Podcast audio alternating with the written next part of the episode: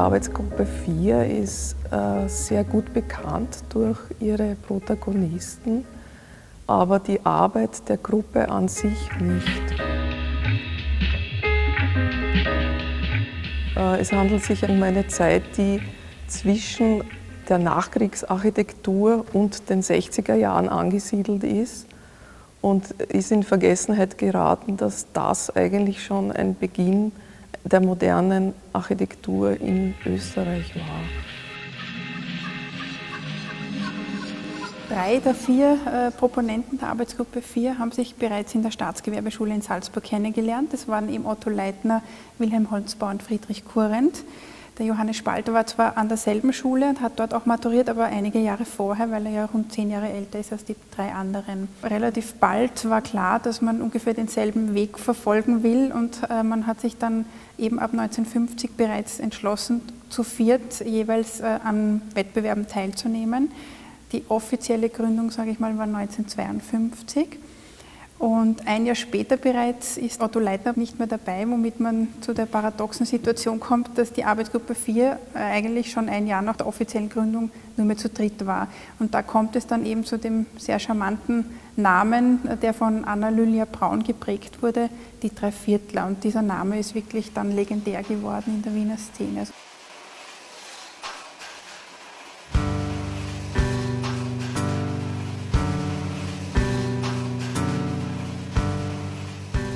Im Arbeitsprozess der Arbeitsgruppe 4. Jeder konnte und sollte alles machen.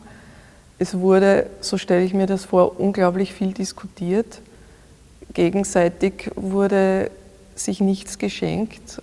So kam man durch einen sehr lebhaften Diskussionsprozess zu Ergebnissen, die dann eigentlich das Optimum sein sollten.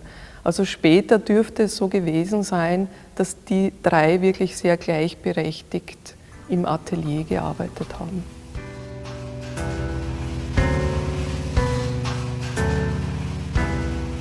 Äh, Friedrich äh, Kurent betont auch sehr stark, dass eigentlich die Dreiergruppe die sinnvollste ist. Weil da steht es immer 2 und zu 1. Das wechselt aber. Ne?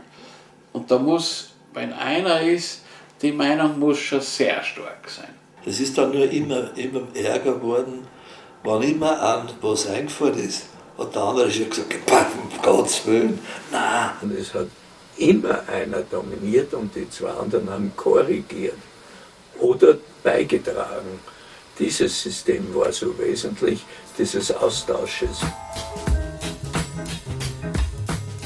Wichtige Projekte, die die Arbeitsgruppe gemacht hat, waren die Schulen, und das waren Wohnraumschulen. Die hatten in, in Mitte einen Wohnraum mit Kamin und hatten zwischen den Klassen kleinere Räume für Basteln, für Nähen, Zeichnen und so weiter und gewissermaßen als Mittelpunkt einen Raum, der als Theater benutzbar war.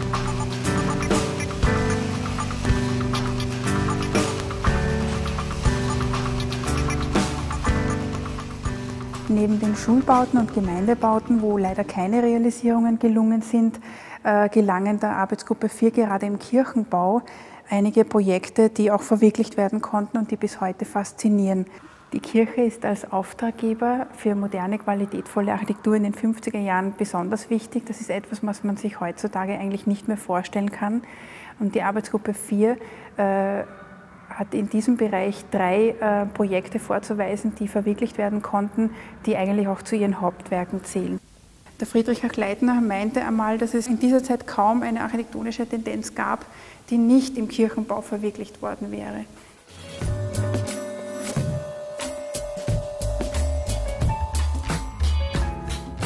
Der Titel der Ausstellung ist ja X-Projekte der Arbeitsgruppe 4. Äh, wenn man sich jetzt fragt, wieso X-Projekte, so ist nicht gemeint x-beliebig viele Projekte, sondern das X bezieht sich wirklich hier auf das Konstruktionsdetail der X-Stütze, das uns in mehreren Projekten der Arbeitsgruppe 4 begegnet.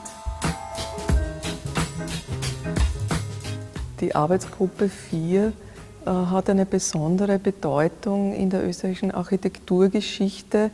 Einerseits äh, durch ihre praktische Arbeit. Sie haben unglaublich früh damit begonnen, sich mit technischen Neuerungen auseinanderzusetzen, sich dem seriellen Bauen zuzuwenden, Industrialisierungsprozesse zu berücksichtigen und experimentell wirklich zu arbeiten. Auf der anderen Seite haben sie sehr früh sich theoretischen Themen zugewandt, vor allem äh, architekturhistorisch relevanten. Also für uns als Architekturhistorikerinnen quasi Vorläufer, die ein wichtiges Kapitel der österreichischen Architekturgeschichte schon vorbereitet haben. Äh, dazu kommt noch, dass Sie auch in einer äh, relevanten Architekturzeitschrift, äh, der Aufbau, vier Texte äh, publiziert haben, die so eine Art Entwicklung und Ausblick von vier verschiedenen Gebäudetypologien äh, beleuchten. Zum einen Schulbau, Kirchenbau, Theaterbau, Museumsbau.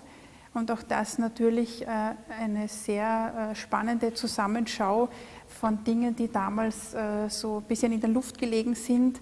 Eine Rückschau, ein Ausblick, der dann oft eh nicht so stattgefunden hat, wie man sich es gerne gewünscht hätte, so Stichwort Schulbau zum Beispiel. Also da spielen sie wirklich eine sehr wichtige Rolle in dieser Vermittlertätigkeit auch. Wir wollten ja nie etwas umstoßen, sozusagen, unter völlig neue sondern wir wollten aufbauen eigentlich auf, auf, auf der guten Tradition. Wir wollten, glaube ich, nicht geschichtslos arbeiten. Wir wollten schon innerhalb einer gewissen Kontinuität arbeiten.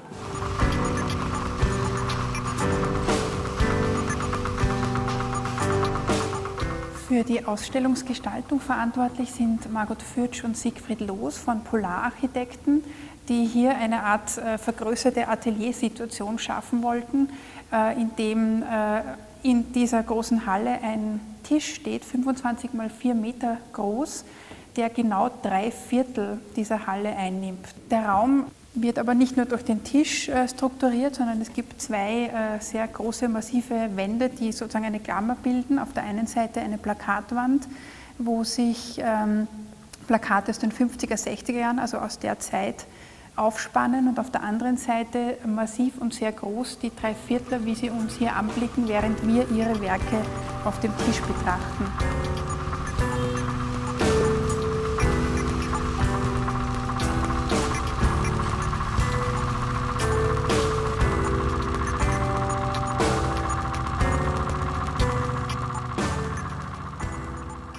irgendwo sind dann natürlich äh, junge Architekten dann, äh, ich würde jetzt gerade sagen, in unseren Spuren gegangen, aber, aber trotzdem glaube ich schon, dass es äh, einen Anstoß gegeben hat.